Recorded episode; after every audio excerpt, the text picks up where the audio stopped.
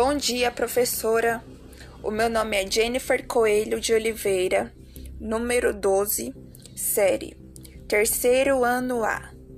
Neste podcast, eu irei abordar um assunto que é muito importante nos dias atuais e sempre será. Eu escolhi um tema que se chama Os impactos das fake news na sociedade brasileira. Então vamos lá? Com o advento e evolução da comunicação via internet, a circulação de notícias falsas aumentou bastante. No entanto, nem sempre essas informações são verdadeiras, já que não há fiscalização, e quando há, ela é falha. O nome que se dá a estas notícias falsas veiculadas na internet é fake news, devido à sua grande abrangência e ao crescente número de casos atualmente. O tema se tornou um candidato potencial para a redação do Enem. Fake news são notícias e informações falsas ou modificadas, veiculadas na internet com o propósito de manipular pessoas e eventos. Elas também estão ligadas ao sensacionalismo, que visa chamar a atenção e obter likes para gerar lucro.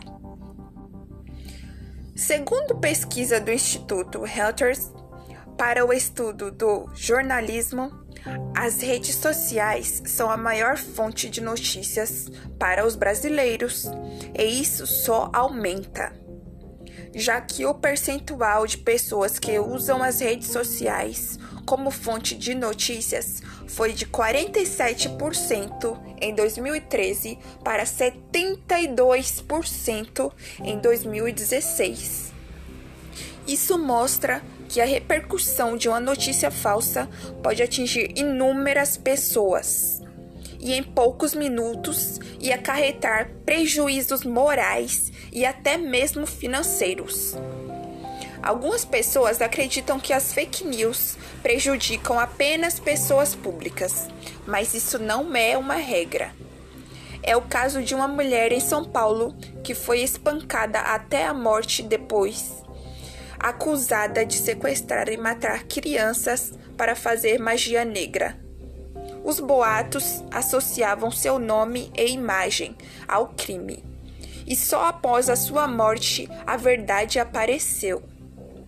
Outra situação envolvendo fake news foi a da vereadora Marielle Franco, que teve seu nome vinculado a mentiras com o intuito de desqualificar sua imagem.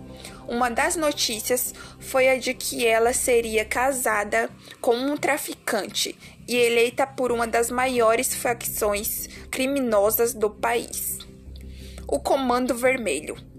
Contudo, tais informações eram inverídicas, totalmente uma calúnia que nós que estamos escutando aqui esse podcast precisamos mudar Precisamos mudar essa realidade. Infelizmente, casos como esse são comuns hoje em dia e pedem intervenções do poder público e conscientização social.